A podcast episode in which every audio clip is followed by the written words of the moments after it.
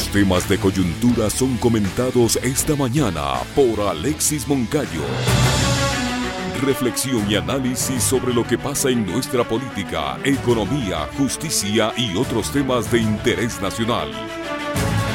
Somos Periodismo Público.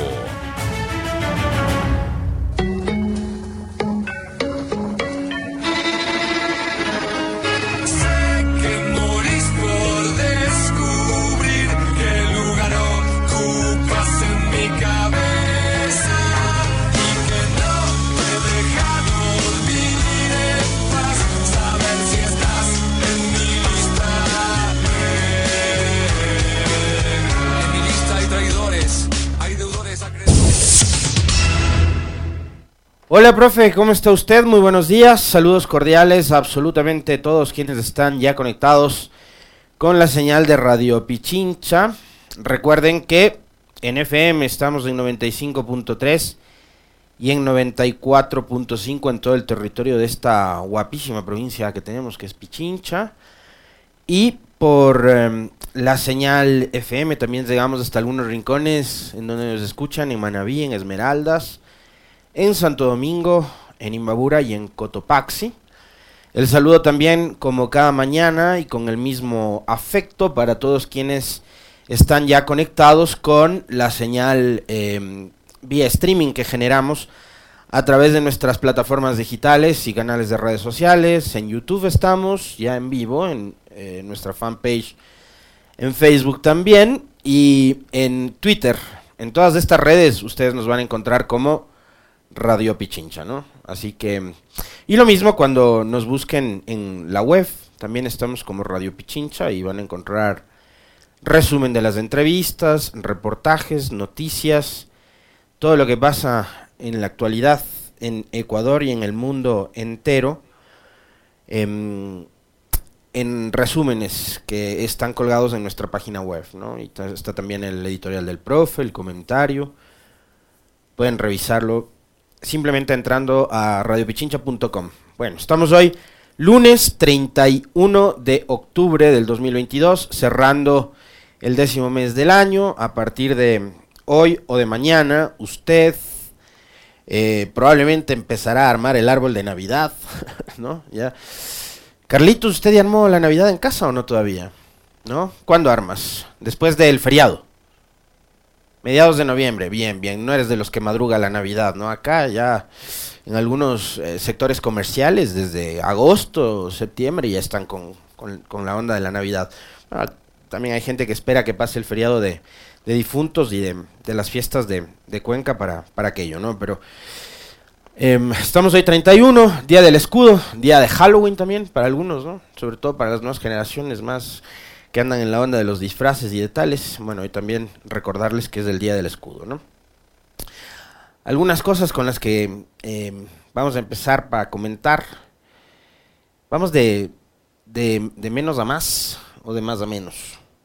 De menos a más, ¿qué les parece? Me decía el Esteban cuando llegaba, di algo sobre el tema de la, de la final de la Libertadores.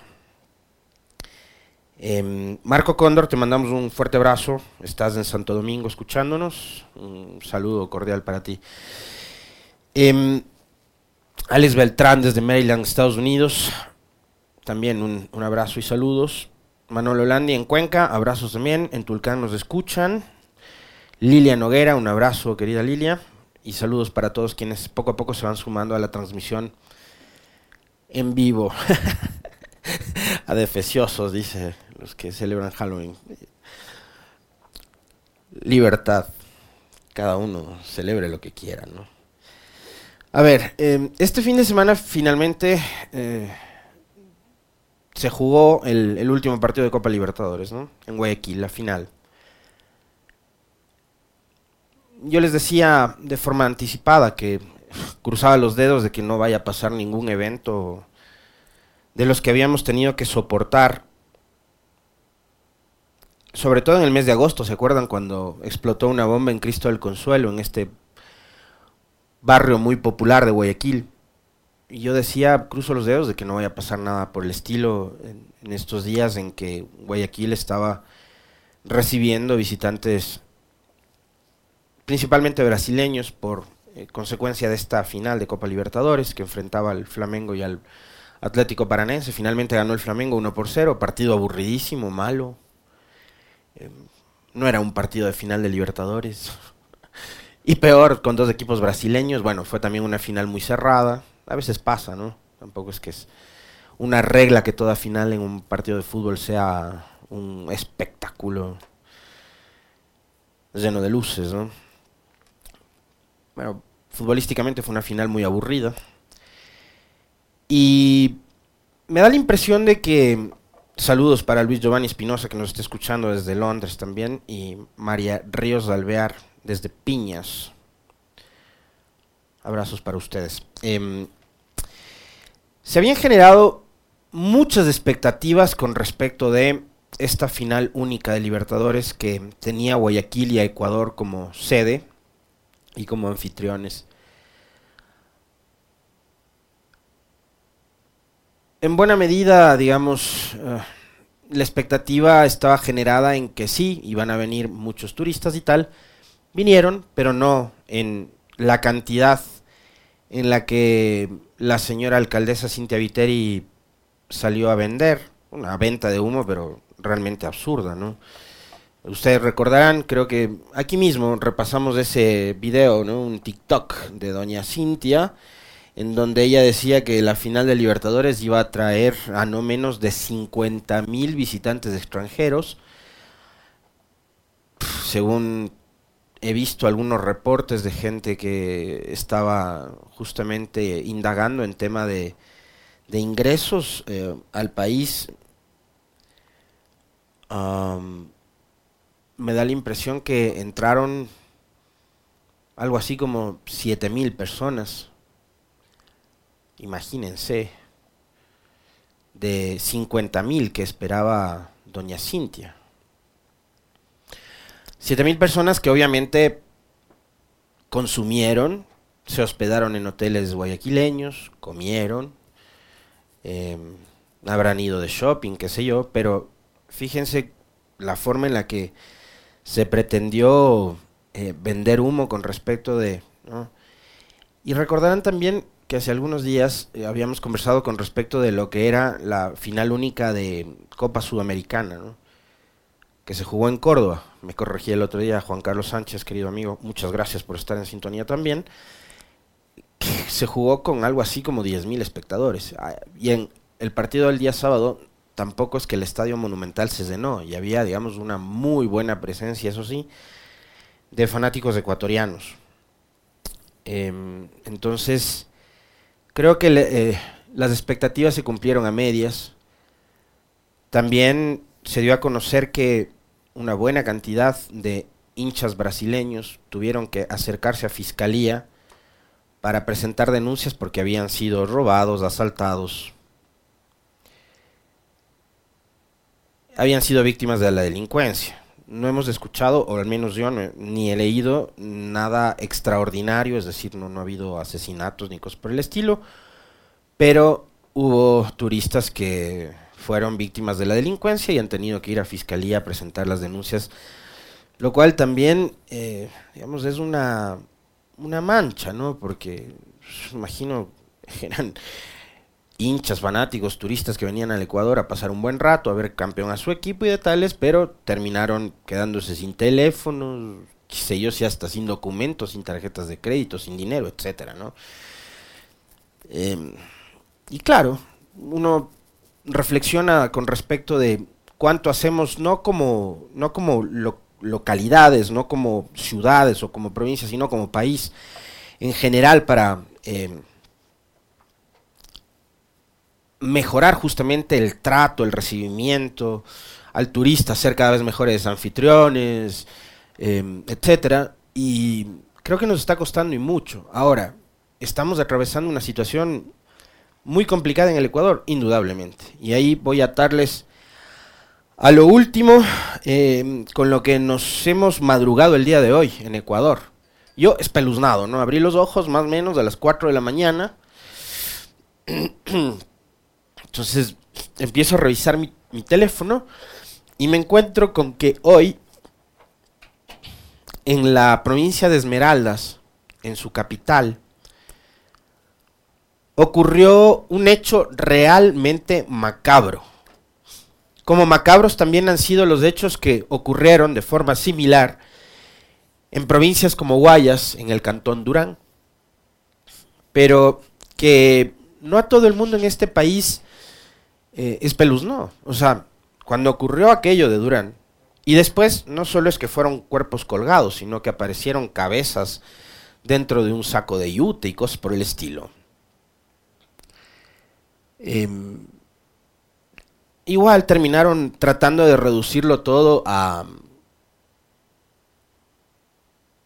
a un enfrentamiento entre bandas, ¿no? Crimen organizado. Eh, yo hubiera preferido que, no pasemos las imágenes, sino simplemente una fotito difuminada, la verdad. Sí. Eh, porque esto me. Esto me genera probablemente lo mismo que les generará a ustedes, ¿no? Y me imagínate despertarte 4 de la mañana y encontrarte con eso. En, como noticias. Como últimas noticias en Ecuador. Ya vamos a hablar del tema de Brasil. Claro, todo el timeline era Brasil, Brasil, Brasil, el triunfo de Lula y demás. Y de pronto, ¡pum! ¿no? Empiezan a aparecer videos de mm, dos cuerpos colgados en pasos a desnivel peatonales en Esmeraldas. Vamos a seguir normalizando estos niveles de violencia que está viviendo el Ecuador Vamos a seguir haciéndonos los tontos con respecto de lo que pasa en provincias como en Esmeraldas, en donde la tasa de homicidios por cada 100.000 habitantes supera las 60, 63 para ser exacto. Vamos a seguir muy cómodos como país, las autoridades, ¿no? Sobre todo ellos, cruzados de brazos, mientras vemos que estas cosas ocurren y se reproducen en, todo el territorio, ya eh, ustedes me dirán, sí, bueno, es Esmeraldas, pero Esmeraldas al sol de hoy es la provincia más violenta del Ecuador, por eso mismo tiene las la, tasa de homicidios más alta de, de todo el Ecuador. Sí, pero yo no puedo aceptar de que Esmeraldas, que además es una provincia muy pobre, olvidada, siga siendo lo que ha sido históricamente una provincia olvidada. Porque además, y fíjense que de esto hemos venido conversando casi un mes, de lo que está pasando en Esmeraldas, es una provincia turística y estaba hablándoles yo de lo que estaba ocurriendo en, en, Guayaquil con respecto a la final de la Libertadores, que esperábamos que vengan cada vez más turistas. Pero si a los turistas les roban y les espantamos a los turistas y los turistas no van a venir nunca más, Em, en Esmeraldas con esto, bueno, ¿qué van a hacer autoridades? ¿O qué va a pasar? Esmeraldas también es una provincia muy turística, unas playas lindísimas. Tanto es así que incluso ciudadanos colombianos vienen a turistear y y a, hacer playa en Ecuador, en Esmeraldas. Ahora resulta que en la capital provincial aparecen de madrugada, para empezar la semana, dos cuerpos colgados sin vida.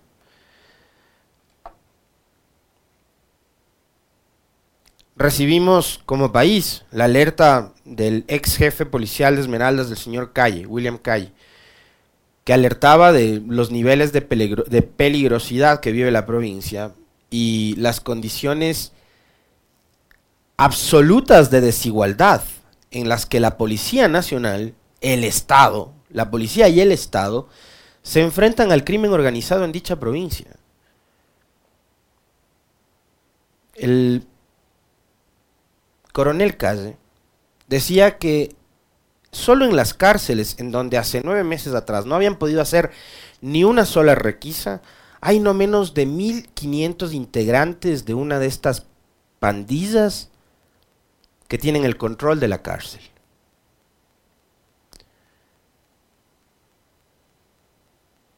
Con ese número, con esa cifra y advirtiendo además que ellos son los que tienen el control de la cárcel. Y de que no han hecho requisas en al menos nueve meses. Lo cual, créanme, me parece, o sea, asusta, ¿no? Asusta, claro, obviamente asusta, pero a mí termina pareciéndome hasta un chiste. Saber que el Estado no puede tomar el control de una cárcel. Y que en nueve meses la policía no ha podido ni siquiera entrar a decomisar o a hacer requisas de armas, cuchillos, etcétera, ¿no? Droga, todo lo que circula dentro de, estos centros de privación de libertad. Y yo, créanme, em, lo, único que... Em, estamos con alguna interferencia, me dicen por acá. No se puede escuchar. Suena un ruido. En YouTube, ¿cómo vamos? Em, es un milagro que estas 1500 personas que aparentemente tienen el control de una cárcel en Esmeraldas no hayan organizado un amotinamiento de proporciones y no se hayan escapado, no hayan fugado y no hayan sometido a, un miedo todavía peor eh, en el que ya viven los ciudadanos esmeraldeños. O es un milagro. ¿Y qué se decía? Bueno, y adentro de la cárcel hay 1500, capaz, y los tipos viven muy cómodos allá adentro, ¿no? Además les dan comida, tienen alojamiento, etcétera. Y controlan la cárcel. Cárceles en donde, fíjense ustedes, lo han dicho en este espacio eh, personas como Jorge Núñez o como Fernando Carrión, eh, son cárceles en donde se mueven miles de millones de dólares.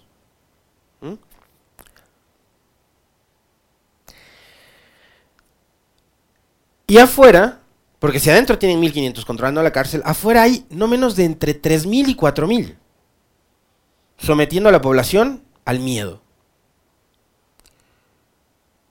Mientras tanto, tenemos un gobierno que está cruzando los dedos y rogándole al cielo que de ahí mismo, del cielo, les caigan 5 mil millones de dólares para implementar un plan de seguridad que hasta el día de hoy no sabemos, ni ustedes ni nosotros, si ese plan existe o no existe, o si es un librito lleno de páginas en blanco.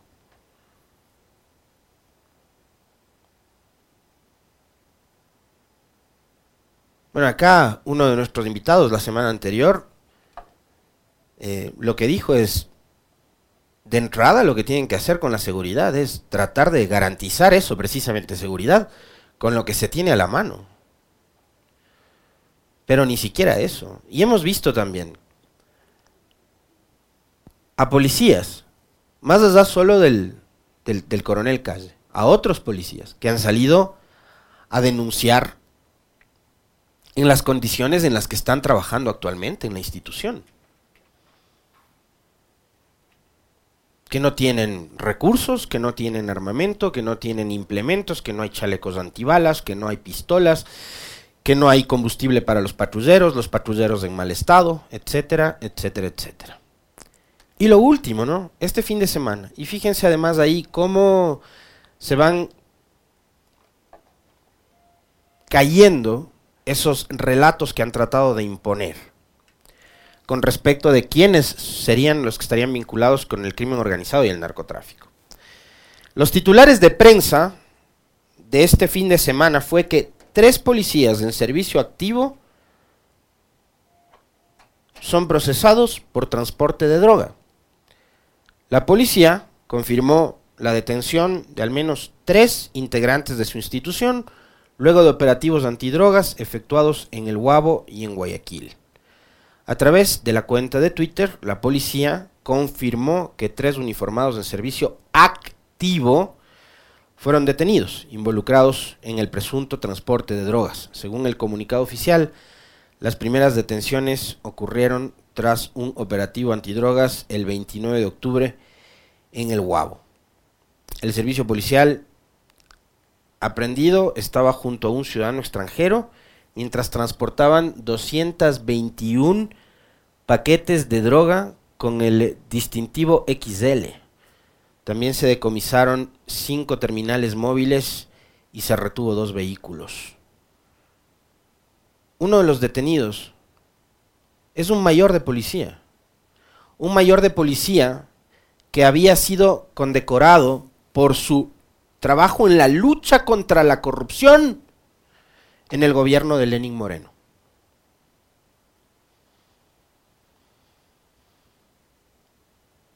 ¿Se acuerdan de aquella denuncia que hiciera el embajador Fitzpatrick de los Estados Unidos, que hablaba de los narcogenerales, que es una investigación que no ha llegado a nada en Ecuador y de la cual no se sabe nada en este país? Bueno, él habló de narcogenerales. Hoy hay tres policías involucrados en transporte de droga. ¿Y qué es lo que nos han pretendido vender durante todos estos últimos años? De que hay narcopolíticos de que hay organizaciones políticas que están vinculadas con el narcotráfico, de que las movilizaciones y la paralización de junio de este año fue financiada por el narcotráfico. Recordarán ustedes también que el presidente Lazo, de manera muy irresponsable, dio dos cifras. En una entrevista dijo que fueron 15 millones y en otra dijo que fueron 20. Los recursos con los que supuestamente habían sido financiadas las protestas de junio de 2022 que habían sido lideradas por el movimiento indígena. Bueno, y ahora resulta que son policías a los que les encuentran transportando droga. Pero seguramente mañana saldrán otra autoridad del gobierno, no sé si el mismo presidente Lazo, o el secretario Ordóñez, o algún otro ministro, el del Interior, puede ser el señor Zapata, y dirá que en este país la política ha sido infiltrada por el narcotráfico. Cuando en realidad lo que vemos es que quienes deberían controlar las actividades ilegales, ilícitas, totalmente reñidas con la ley como es el narcotráfico, y principalmente en este caso, institución como la policía, aparentemente tendría algunos de sus integrantes, obviamente no son todos, y en esto hemos sido siempre muy claros y muy enfáticos, a partir del caso de María Belén, y a partir del caso del policía que contrató un sicario para matar a su bebé, y a partir de casos como este, en una institución que tiene 50 mil integrantes, es obvio que los 50 mil no estarán trabajando en función de el crimen organizado, pero vemos que ya no es una manzana podrida, sino que son algunas. Daría la impresión de que hay por lo menos unos cuantos canastos de manzanas podridas, de femicidas, de delincuentes que están al servicio de actividades ilegales e ilícitas como el narcotráfico. Lo cual es preocupante, obviamente, y lo cual ratifica también eh, esta no la condecoración. si le, si le ponen en pantalla, no me, no me enojo. la condecoración que le entregaron a, a, a este señor, Carlos Alfonso Fuel, en la época del gobierno de Moreno siendo acertada la labor en el cumplimiento de sus funciones, logrando que la imagen de la institución y la acogida de la colectividad hacia la misma hayan mejorado sosteniblemente en su jurisdicción gracias al trabajo realizado en materia de seguridad. Nos sumamos a los sentimientos de respeto y admiración por la disciplina, entrega y bla, bla, bla. Gobernador de Cotopaxi, el señor Jorge Miño, es el que entrega esta condecoración. Ahí ustedes ven el arbolito y el gobierno de todos, que eran los distintivos de ese régimen de ingrata recordación para nosotros. Bueno, lamentable esto, ¿no? Lo que sucede con la policía. Respuestas y concretas tienen que ser las que dé el país, el gobierno y la policía ante esta situación tan crítica que están viviendo. Bueno, este fin de semana también se desarrollaron las elecciones presidenciales en Brasil, ¿no? Y con el 100% de las actas y de los votos contados y totalizados, tenemos que Lula da Silva obtiene el 50.9% de votos, 60.345.999 votos obtuvo Luis Ignacio Lula, Lula da Silva, mientras que Jair Bolsonaro el primer presidente que pierde una reelección en Brasil obtuvo el 49.10%, es decir, 58.206.354 votos. Se ha ratificado el hecho de que Lula da Silva, quien fuera presidente por dos periodos, y que después fuese eh, perseguido por em, la justicia en su país, regresa nuevamente al poder. Los medios internacionales han recogido esta, esta información. Fue presidente por ocho años, se marchó con un elevado índice de popularidad, estuvo preso por supuestos casos de corrupción. Finalmente su condena fue anulada y este domingo, a los 77 años, Luis Ignacio Lula da Silva confirmó su regreso triunfal, además, a la política. Ayer, una de las partes más emotivas de su discurso, Lula decía que a él lo quisieron enterrar vivo, ¿no?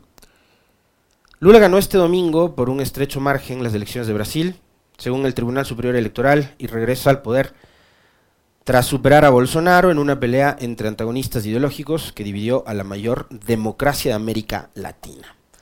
Lula se impuso por el margen más estrecho de la historia de Brasil desde, desde 1989, cuando se recuperó la democracia tras el fin de la dictadura.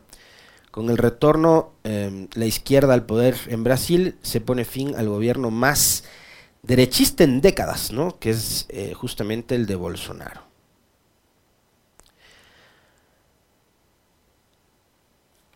cobra un nuevo aire también eh, la izquierda en, la región, en América Latina. Y este proceso es, eh, digamos, muy interesante porque permitirá, eh, digamos, a, Lula sobre las cosas que considere él y los integrantes de su gobierno que hicieron bien en el pasado, corregir en las que probablemente les faltó. Hablar de un país dividido eh, resulta bastante obvio. Tenemos, como ha ocurrido también en otras elecciones en la región, como pasó últimamente en Colombia, como pasó antes en Perú, como pasó en Chile, como pasó también en Ecuador en, el 2021. Tenemos en el caso de Brasil una sociedad que está muy polarizada por em, esta arremetida que ha habido de sectores ultraconservadores a los que pertenece Bolsonaro y que están ganando muchos adeptos, ¿no? Por ejemplo, lo que podría suceder con mi ley en Argentina es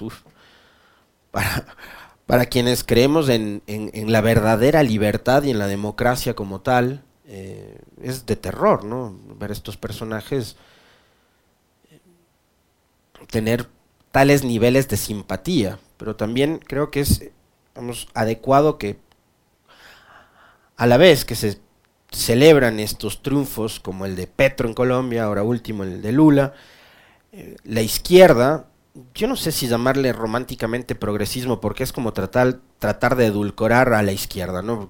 También a la izquierda como que le cuesta reconocer, bueno, no a toda, pero a un cierto sector sí, eh, le cuesta reconocerse como tal porque también han sufrido un ataque y unos estigmas súper fuertes. Eh, digamos, para alguna gente en países como el nuestro, eh, la izquierda es sinónimo de corrupción. Y eso han tratado de hacer permanentemente durante los últimos 5, 6, 10 años. Vincular a todo lo, perverso, lo, ilegal, etcétera, etcétera, con la izquierda. Entonces, eh, pero Lula es un presidente de izquierda. Y la izquierda sobre la, sobre la marcha, después de celebrar estos triunfos, que además de la celebración tiene que durarles 24 horas, porque después tienen que inmediatamente ponerse a trabajar, una de las cosas que tendrán que hacer es eh, seguir pensando en qué es lo que no se está haciendo bien, o qué es lo que hace falta hacer, o qué es lo que están haciendo los sectores más conservadores para sobre todo captar el voto de la gente más joven. Esa gente joven que antes, en el pasado, eh, militaba con las causas de la izquierda y que poco a poco, no sé si se ha ido alejando, quizás hoy los códigos son diferentes a la hora de hablar a las nuevas generaciones. Pero creo que por ahí eh, hay, alguna cosa que, hace falta en estos sectores vinculados con el progresismo o con la centroizquierda o con la izquierda, ¿no? Tratar de, empatar o de enganchar con esos deseos que, tienen las nuevas generaciones.